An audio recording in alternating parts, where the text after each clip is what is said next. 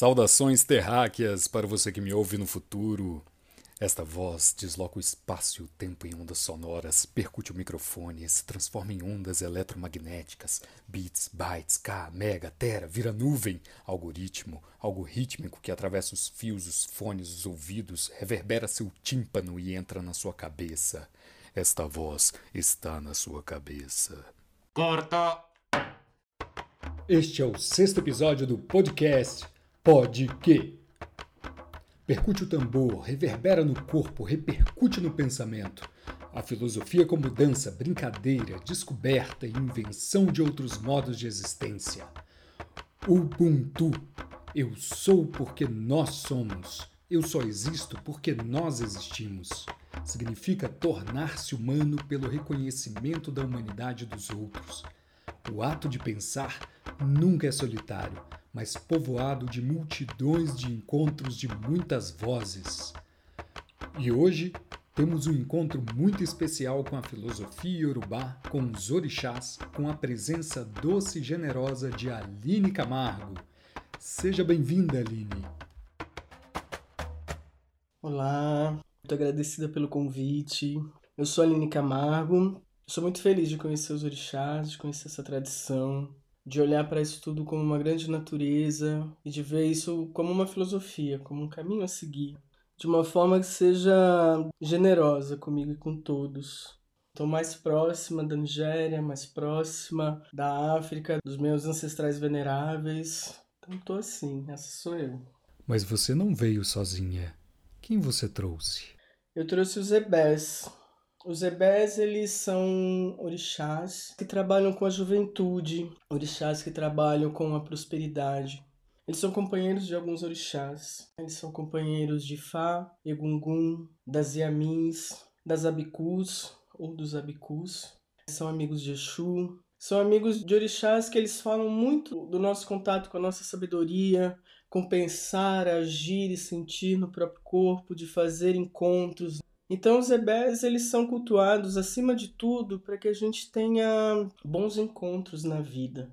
Eles compõem o que a gente chama de nossos amigos espirituais, que estão nesse plano paralelo.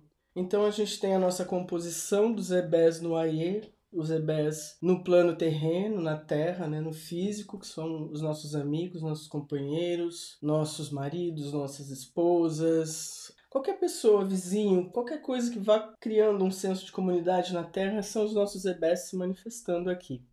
E no Orum são os nossos companheiros, né, dos nossos clãs, das nossas histórias, da onde essa filosofia iorubá pensa.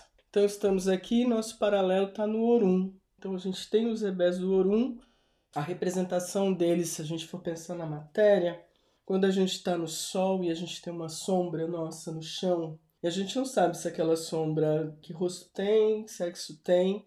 Então eles acreditam que é uma das manifestações dos ebés aqui na Terra. A nossa sombra física. Mais próximo do que a gente tem do lado de lá. Então eu trago eles e a gente vai desdobrar eles em outros companheiros de outras sociedades, também da juventude, até chegar em Ibeje. Quem vem comigo são muitos, são uma legião, são seres de todos os cantos. Os ebés o Cori. O Cori também são orixás muito próximos da ligação com a infância. Cultua-se eles muitas vezes quando a criança não pode ter infância, como uma forma de trazer a possibilidade dela sair de uma dureza e poder viver a sua infância, mesmo que seja na forma adulta. Iroko, o orixá do tempo, ele vem com a ajuda de fazer com que se aproveite o tempo como ele deve ser aproveitado nem mais, nem menos, nem na ansiedade, nem na letargia. De uma forma que você possa viver de verdade cada instante, cada momento, com a alegria que cabe ali. E junto com eles vem os Ibeje, que também é uma outra sociedade, que também é um grupo que se junta para cuidar. Eles todos são cuidados por Eué, um outro orixá, que é o grande cabeça desses grupos. Tem outros orixás que fazem essa função do coletivo, de ajudar o ser humano a ser mais tolerante, de conseguir conviver em harmonia com as coisas, minimamente que seja, para que ele possa ser uma pessoa lembrada, que as pessoas tenham saudade, que queiram que volte. Tudo isso envolve esses seres todos aí. os ebés. Os ebés eles são cultuados para que a gente tenha prosperidade e força na vida para atravessar as fases mais difíceis. Quando a gente pensa nos ebés, eles vão se juntando com alguns orixás. Eles se juntam com as Yamins ou com os Egunguns para trazer essa energia da ancestralidade, ou eles vão trabalhar direto com os Abicus, que é essa palavra que significa o nascido para morrer. São energias que nos tomam quando a gente resolve ser kamikaze demais na vida. Tem-se a crença que todos somos abicus, mas que algumas mortes não são aceitáveis porque são antes do tempo. E aí é a ação desse outro grupo, desse abicu, que nos cutuca no ponto de fazer com que a gente viva intensamente, além do permitido. Vamos pensar assim: podia andar 100, andei a 200. Fatal. E eles se juntam ali para tentar neutralizar esses malefícios, né? Que a gente tropece menos, que a gente se arrisque menos, que a gente seja mais cauteloso. Na verdade, esse grande encontro com eles é para que a gente reverbere, acima de tudo, a autogenerosidade, o autocuidado, o amor, a amabilidade, o querer estar em, em grupo, o querer estar com pessoas. Então, eles têm esse lugar. Já os ibejes, eles têm uma outra força. Eles estão mais ligados à fertilidade, eles estão mais ligados a trazer a prosperidade material mesmo, o dinheiro, a parte mais abundante da coisa. Eles cuidam das mães, eles cuidam da gestação. Nós temos como manifestação dos ibejos aqui na Terra os gêmeos. Não importa se é um casal de menino ou menina, dois meninos, duas meninas. É sempre um sinal de sorte para aquele casal. Na África, o, o grande desejo, diante de tudo que se apresenta para viver naquele território, a maior felicidade é quando nascem gêmeos. Porque se sabe que aquela família vai dar um grande salto. Porque os ibejes, eles trazem tudo de bom. Eles trazem bem-estar, né? eles trazem essa prosperidade. Eles trazem essa abertura para que as coisas funcionem. E o ibeje, que não é o ebé, também não é o erê. O Herê é brasileiro. O Herê é nosso. Ele é a manifestação mais criança da força. A força dos Ebés, ela já vem numa pulsão muito forte. Quando você vê a manifestação deles na África, por exemplo, eles saltam muito. Muito, muito, muito. E eles têm uma grande preocupação em sair abençoando as pessoas para deixar as energias em paz. Enquanto os herês, eles vão brincar, eles vão rolar, eles vão fazer esse trabalho de uma outra forma, de uma forma mais inocente ainda. E o Ibeji, ele está nesse meio do caminho entre essa grande sabedoria de abençoar todo mundo, já que ele carrega a força da fertilidade, a força da cura, dessa força tão importante para a mulher.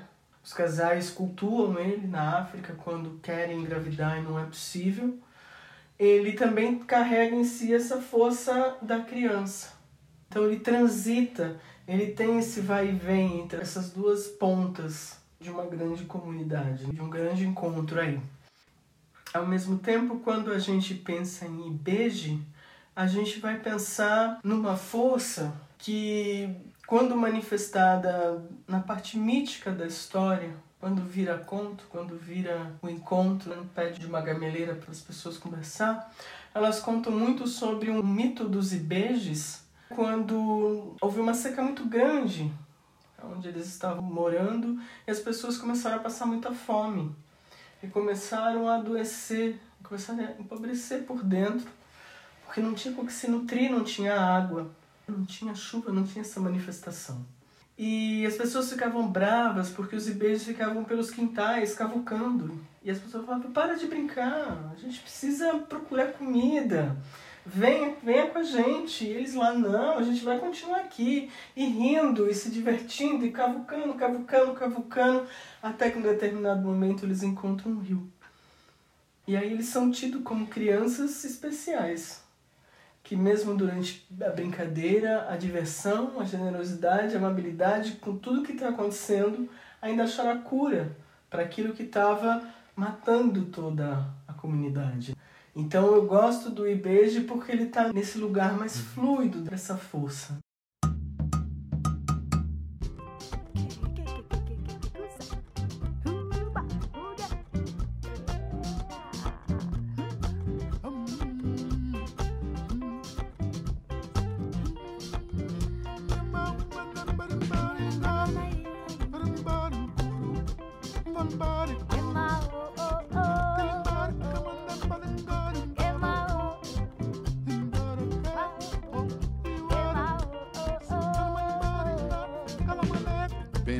Pensaste, pensou, eu ainda amordaçado, mas hoje eu vou cantar. Pensaste, pensou, eu cabreiro e parado, mas hoje vou dançar. Se eu penso que canto foi o pai que me mandou, se eu me movo e danço foi o filho que dançou. Se eu penso que canto foi o pai que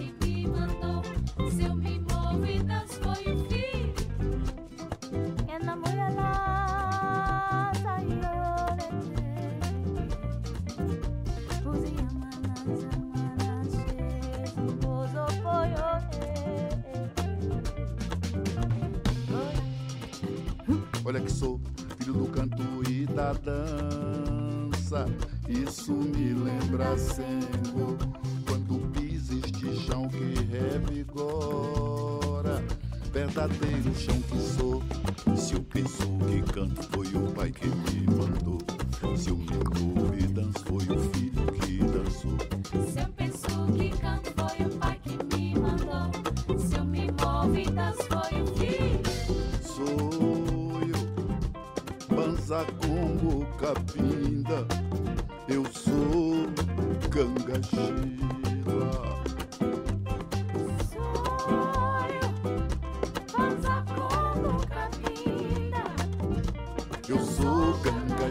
Se a vaca vai pro brejo eu me jogo no mar.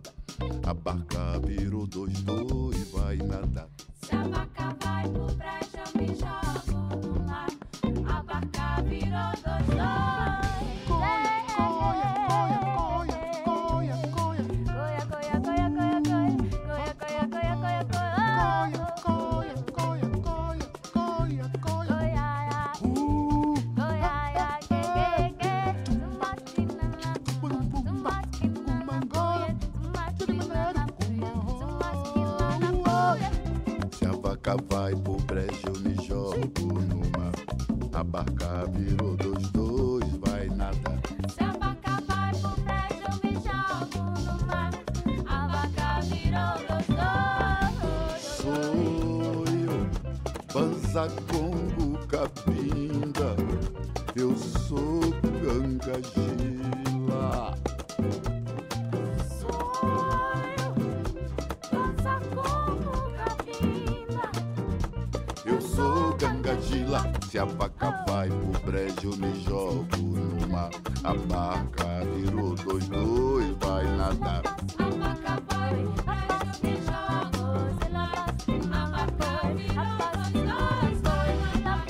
Baka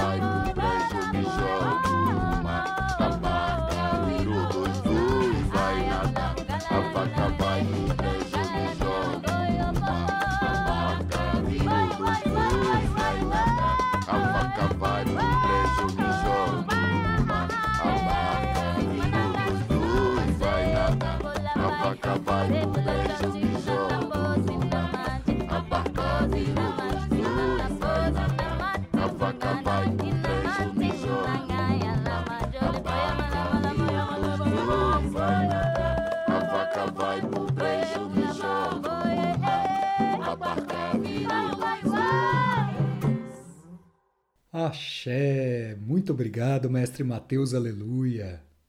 Aline, você poderia nos explicar melhor esses planos existenciais que os orixás habitam? Dentro da filosofia Yorubá, a gente acredita no Aie e no Orum. A gente acredita nessas duas grandes moradas. O Aie é a terra, é o plano físico, é onde a gente habita, é onde a gente está.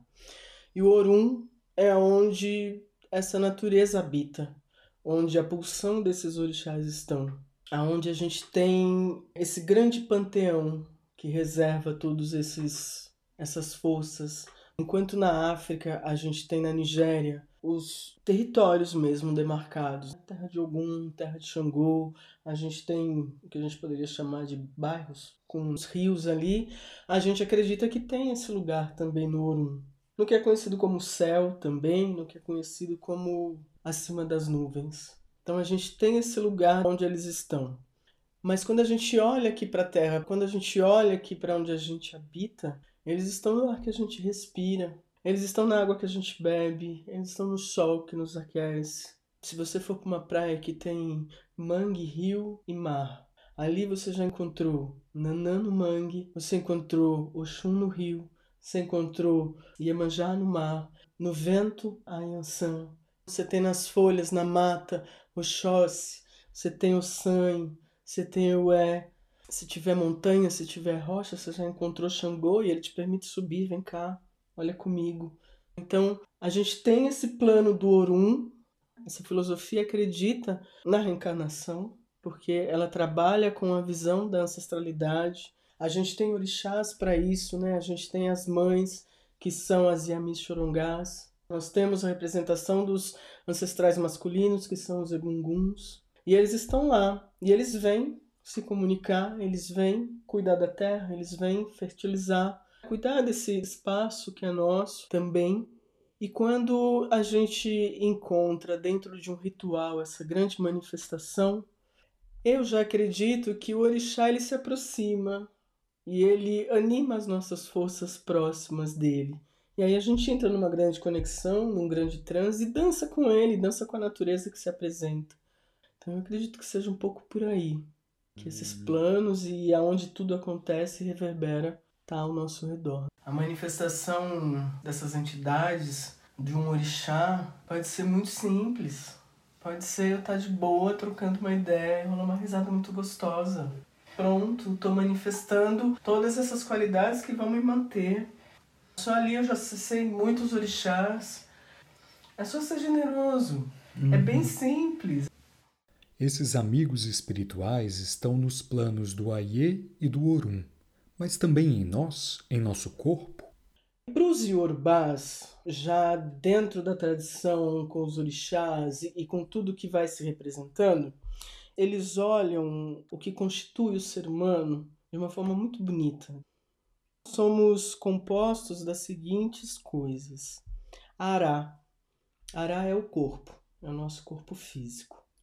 O Gigi é a representação visível da essência espiritual que acompanha o homem durante toda a sua vida.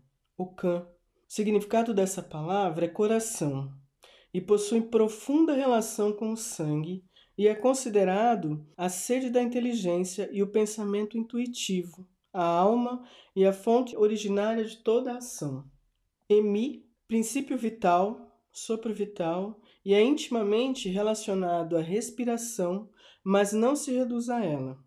Porque eles acreditam que quando a gente morre, quando a gente se torna bicu, essa palavra significa nascido para morrer, todos somos, eles acreditam que o nosso Emi abandonou o corpo. Aí ele vai, fica nesse Orum, à espera do nosso Ori o chamar novamente até a gente renascer.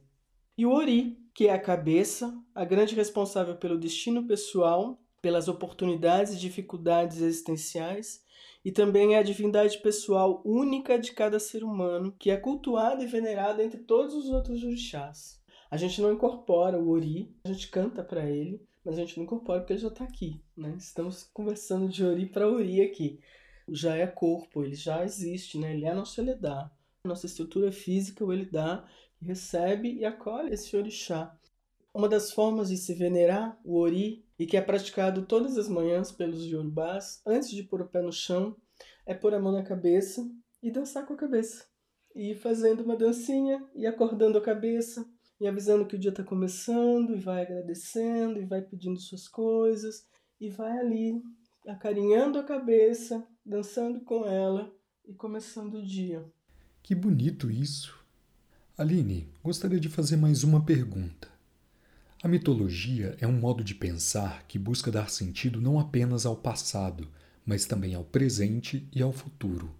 Como você, com a filosofia iorubá, explica o momento atual de pandemia e de destruição da natureza? A natureza nos deu uma pausa. A gente estava demais. E dentro disso tudo, olhar para esse processo é olhar para si. Não tem como a gente atravessar isso tudo querendo olhar para fora. Não dá pra gente querer resolver esse momento agora que um vírus é algo muito sério, é algo muito ridículo, que vem também nos mostrar o quanto a gente é pequeno, o quanto a gente é nada e o quanto a gente tem a empáfia de achar que a gente é tudo e que essa natureza tá aí porque se não fosse a gente ela não ia estar. É um processo de cura no sentido de aprender a viver de novo consigo, dentro de limitações. No momento onde a gente dá o grande boom, onde todas as tecnologias estão postas e a gente pode desvendar tudo e ir para cima com tudo que a gente tem na mão, a gente é convidado a se recolher e algo que afeta a nossa respiração vai nos pausar. O ar, aquele mesmo ar que estava nos alimentando, que é uma manifestação de vários orixás, o ar ele é tido pra gente como o incapturável e ele tá ali carregando um outro ser com ele, falando: vocês não me pegam, mas vocês precisam de mim. É um grande reencontro com a nossa paz, que a gente consiga minimamente se tolerar dentro de uma convivência que não existia mais. É a gente recuperar coisas primordiais que a gente perdeu por conta de toda a automação e de toda a indiferença com o outro. A gente se tornou muito intolerante. Quando a gente entra nesse momento da pandemia, dá um salto nas violências. Onde é que essas pessoas estavam o tempo todo ali, mas elas não estavam confinadas? A hora que confina, a gente descobre que a gente não sabe mais conviver. E que a gente perde, dentro da filosofia tradicional iorubá, a gente perde os ebés, a gente perde os ibejes, a gente perde a capacidade de estar em grupo ou de estar com o parceiro do lado, porque se eu casei, eu tô casando com alguém que faz parte dessa minha comunidade, faz parte dos meus ebés, dos meus ibejes, né? Então eu perco isso, se eu perdi isso, eu perdi tudo. A gente foi convidado a olhar esse processo todo como um grande reencontro com o nosso corpo, com a nossa paciência, com a nossa tolerância, para que a gente suportasse ver a nossa impaciência, a nossa ansiedade, o nosso lado mais horroroso como um grande reflexo do que a gente fez com a natureza. E olha que a natureza só pediu pra gente ficar em casa. A gente que tá dentro dessa filosofia, porque eu não gosto da palavra religião. Eu não me vejo uma pessoa religiosa, muito pelo contrário. Mas eu acredito numa filosofia, como também acredito na filosofia budista. Esse plural que está em tudo está, inclusive, nas minhas filosofias. Então, eu acredito que a partir do momento que a gente ingressa nessa sabedoria, a gente nunca mais colhe uma alface sem pedir licença para o orixá. É um ser vivo. Ele vira banho, ele tira uma dor de cabeça. Boldo vai tirar uma dor no fígado vai limpar o, rim, vai acalmar o coração, vai trazer paciência se eu lavar meu ori, vai me tirar do pesadelo se eu botar sete folhas dentro da fronha do travesseiro. É natureza, é o orixá. Agora eu vou sair e vou tirar tudo daí, eu vou tirar, derrubar todas as árvores, eu vou tirar todas as ervas, faz o remédio. Então a gente vai tomar água, a gente sabe que essa água é representação de Oxum. Ela veio de um rio, eu tirei essa água de um fluxo de movimento para que eu tomasse. Eu tenho que reverenciar esse rolê. Não é meu, é uma troca. Eu estou doando o meu tempo e a natureza está me doando elementos. É troca, é cuidado. E a gente tem coisas muito fáceis em casa para fazer isso.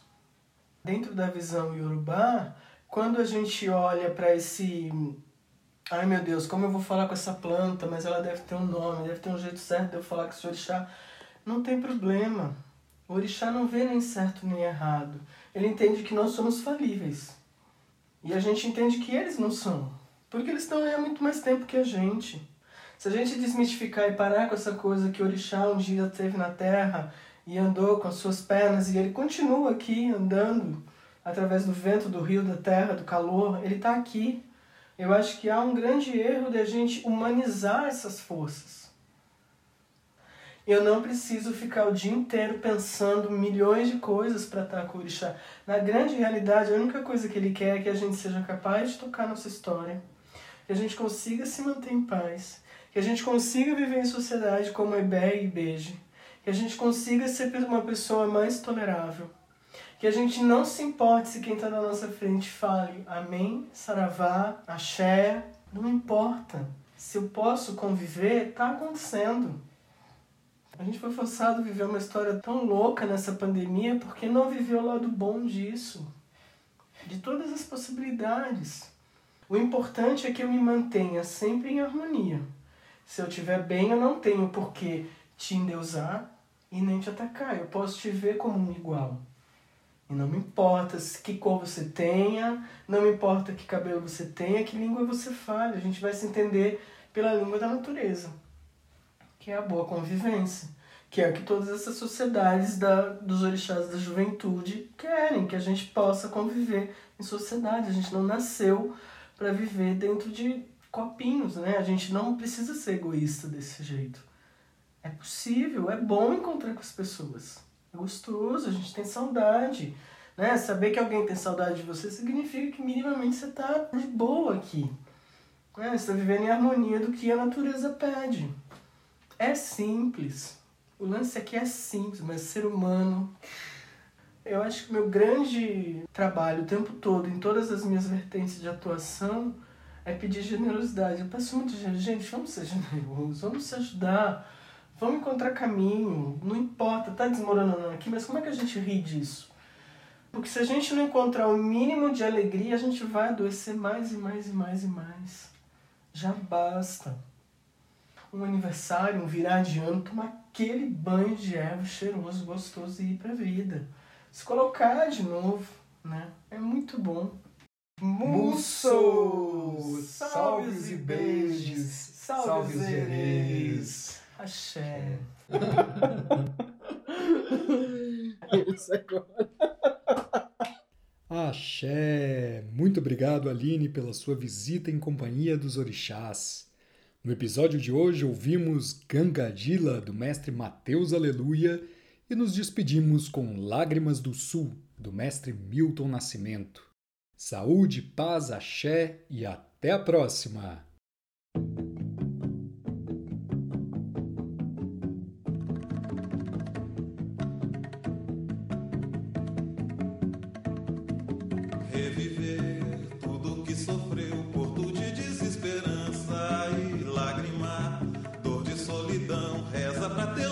Teus